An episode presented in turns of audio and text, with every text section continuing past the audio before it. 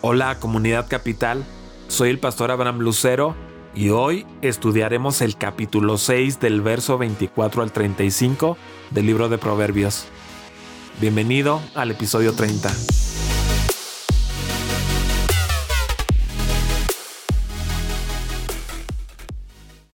El peligro y la locura del adulterio. Te protegerán de la mujer malvada, de la mujer ajena y de su lengua seductora no abrigues en tu corazón deseos por su belleza, ni te dejes cautivar por sus ojos, pues la ramera va tras un pedazo de pan, pero la mujer de otro hombre busca tu propia vida. ¿Puede alguien echarse brasas en el pecho sin quemarse la ropa? ¿Puede alguien caminar sobre las brasas sin quemarse los pies? Pues tampoco quien se acuesta con la mujer ajena puede tocarla y quedar impune. No se desprecia al ladrón que roba para mitigar su hambre pero si lo atrapan, deberá devolver siete tantos lo robado, aun cuando eso le cueste todas sus posesiones. Pero el que comete adulterio le faltan sesos, el que así actúa se destruye a sí mismo. No sacará más que golpes y vergüenzas, y no podrá borrar su oprobio, porque los celos desatan la furia del esposo, y éste no perdonará en el día de la venganza. No aceptará nada en desagravio, ni se contentará con muchos regalos. En el noveno discurso al hijo mío, Salomón vuelve al tema de la moralidad sexual, exhortando al joven para que escuche a su padre y a su madre.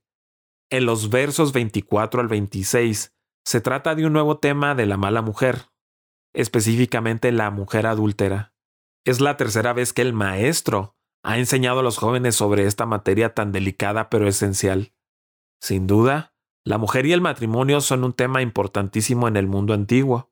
En este mismo sentido, hay que ser honestos sobre la abundancia de información disponible hoy en día, pero no tanta relacionada con la palabra de Dios. El Maestro, inspirado por la sabiduría y apoyado por la palabra revelada, es decir, los diez mandamientos, el código de santidad, muestra coraje en analizar al fondo el tema y ver los resultados de una decisión errada. La discusión gira sobre la identidad de la mujer o las mujeres, en torno a las palabras la extraña, prostituta y la mujer ajena. El deseo de parte de una cantidad impresionante de autores es encontrar dos clases de mujeres. La conclusión de este comentarista es mostrar cómo la prostituta busca los bienes del hombre, pero la adúltera pone en peligro la vida misma del hombre, mientras busca satisfacer sus pasiones en forma ilícita. Hay una segunda interpretación más probable a la identificación de las mujeres en los versos 24 al 26 como una sola mujer, una adúltera. La primera palabra, la extraña, se ha visto en el capítulo 2, verso 16 y en el 5, verso 3 como la adúltera. Por lo tanto, la palabra mala mujer del mismo, es decir, el verso 24, es un término muy ambiguo. En el verso 26 se encuentra la palabra sonán, traducida prostituta.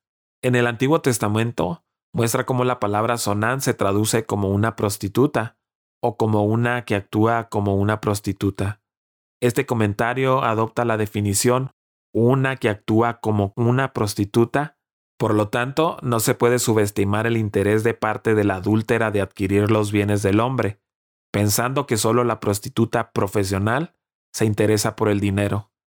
Desafortunadamente hay mujeres casadas que suplementan sus ingresos o bienes, es decir, la ropa, las joyas, etc., a través de prostituirse en una relación adúltera. Así es el caso de la mujer adúltera, quien recibe los frutos del trabajo del hombre insensato. La mujer ajena en el verso 26 repite la discusión en el capítulo 2 del verso 16 al 19. Ella también es nombrada la mujer ajena o del otro, la expresión casa una vida valiosa fue descrita en el capítulo 3, mostrando cómo el engaño dirigió al hombre hacia la muerte. También se describirá en los versos 32 al 35, agregando una amplia discusión sobre la reacción del marido de la adúltera. Así la mujer ajena apoya la idea que la mujer sea la adúltera. En conclusión, las cuatro palabras pueden apuntar a la adúltera y no a dos mujeres distintas. La adúltera entonces tendría las siguientes características. Tener un carácter malo, ser del otro y ser como una prostituta. El verso 24 muestra cómo la lengua con su suavidad atrae al joven. Tal prominencia de los labios es muy frecuente en el mundo antiguo, y por lo tanto en el libro de Proverbios para la fascinación con los labios. Por otra parte, el verso 25 entrega dos sentencias. No codicies, ni te prenda ella. Muestra cómo el maestro está intentando persuadir a los jóvenes a seguir el camino que más les conviene. La impureza de la voluntad humana se nota con la idea del corazón que codicia. La hermosura recibe una evaluación negativa en Proverbios que dice vana es la hermosura. La hermosura puede ser una gran bendición y señal de la presencia divina, como en el caso de José, de Saúl el rey, de David, de Esther, entre otros. La belleza ha de unirse a la palabra divina, porque esta es la característica esencial de la belleza verdadera. Muchas veces la belleza fue la caída de algún hombre, el atractivo, por lo tanto, se aumenta con sus ojos, es decir, literalmente los párpados, quizá las pestañas, incluidas con algo de coloración. Ahora se nota que es la mujer que desea ser codiciada utilizando los ojos o las pestañas como una señal para atraerlo. Pero el joven puede decir no. En el verso 26 da la razón para no codiciar ni dejarse atrapar. Primero, la razón está dada así, porque por una prostituta a un bocado de pan. Como se puede ver, el texto es difícil de interpretar. La Septuaginta da el valor de una prostituta como de un bocado de pan, es decir, vale poco. Una segunda interpretación diría que la mujer adúltera puede manejar al hombre como uno puede masticar un bocado de pan, es decir, fácilmente. Una tercera interpretación, y es la más probable, Dice que el hombre no queda con nada después de haber estado con alguien que actúa como prostituta. El hombre que ama la sabiduría alegra a su padre, pero el que se junta con prostitutas malgasta sus bienes. Asimismo, la mujer casada anda fuera para casar al acecho, a algún insensato. Se admite el valor de cada persona, aún el necio, una vida valiosa. Hay una pregunta retórica que espera la respuesta no se compara a la relación adúltera o la mujer adúltera con el fuego y las brasas. ¿Puede un hombre llevar fuego en el pecho o en un vestido sobre el pecho? Por supuesto que no. ¿Puede el hombre caminar sobre las brasas sin quemarse los pies? Por supuesto que no. La persona en la trampa de la adúltera está intentando llevar fuego o caminar sobre el fuego y se va a quemar. La palabra prójimo hace recordar al atrapado que él tiene una responsabilidad dentro de la comunidad de actuar bien frente al prójimo. El verso 29 también apunta al hecho de haber tocado a la mujer del prójimo.